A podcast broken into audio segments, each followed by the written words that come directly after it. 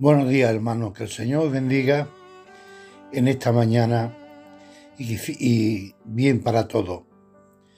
En esta mañana quisiera hablar sobre el mandato de Dios para ganar el mundo. Es la iglesia.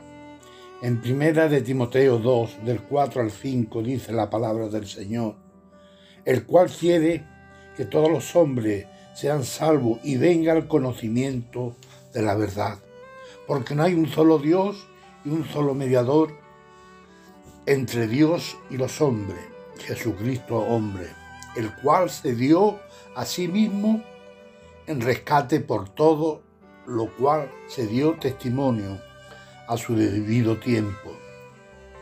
No solo Cristo es la verdad. El éxito es que mi vida refleje esa verdad, porque somos dice la palabra de Dios que somos cartas leídas por todos los hombres.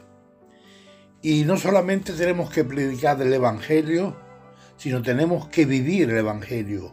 Tenemos que, tenemos que reflejar la verdad que predicamos. La iglesia, le dice Santiago a la iglesia judía cristiana, dice, mostrarme la fe por medio de qué? De las obras, para que los hombres vean y glorifiquen a Dios. Es un mandato, hermano. Nosotros tenemos la responsabilidad de traer las almas al Evangelio.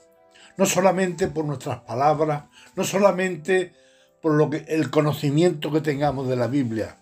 Lo importante es vivir la palabra y predicarla de acuerdo a lo que vivimos. Porque la gente se fía mucho en nuestro Jesús, en nuestra forma de andar, en nuestra forma de actuar, en nuestra forma de vivir. Y después le hablamos del Evangelio y no, y no iguala a la forma de vida que tenemos. Ve que predicamos una cosa que no vivimos, pero tenemos que tener consagración, porque la consagración, hermano, es muy importante en la, en la vida de la iglesia. No solamente tenemos que, vivir mi vida, sino vivir la vida que el Señor quiere para nosotros. Hay remedio para esta humanidad.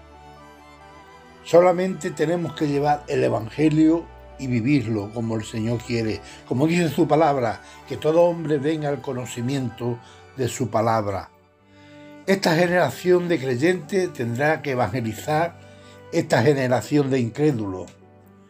Nuestra generación tiene que conocer la palabra de Dios, pero también tiene que ver nuestra forma de vida, nuestra forma de vivir, nuestra forma de comportarnos en esta sociedad, de hacer obras, porque hay mucha necesidad en los seres humanos. Y nosotros como creyentes tenemos que llevar el Evangelio. Dice también Timoteo que el labrador para participar de los frutos tiene que trabajar primero, y es verdad. Si queremos fruto, si queremos crecer, si queremos que las almas vengan arrepentidas a Jesús, tenemos que trabajar primero para recoger ese fruto. La parábola del sembrador, sí, se perdió mucha semilla, pero no toda se perdió. Alguna dio su fruto deseado. Por eso, hermanos, tenemos que tener ánimo en predicar la palabra de Dios, vivir la palabra de Dios, estar consagrado a Dios, orar cada día por las almas que se pierden, por las almas que se van al infierno sin Cristo. Esa es, ese es el plan que Dios preparó para la iglesia. La iglesia es la que tiene que llevar el Evangelio. Las ovejas son las que paren las ovejas. Sí, es muy importante un pastor, es muy importante un evangelista en la iglesia, es importante profeta, maestro, es muy importante. Pero la fuerza está en los creyentes, la fuerza está en toda la congregación, en poder llevar el Evangelio. No solamente unos pocos en la iglesia, no solamente dos o tres hermanos responsables, no, somos todos delante del Señor, porque el Señor dice, id a predicar el Evangelio a toda criatura.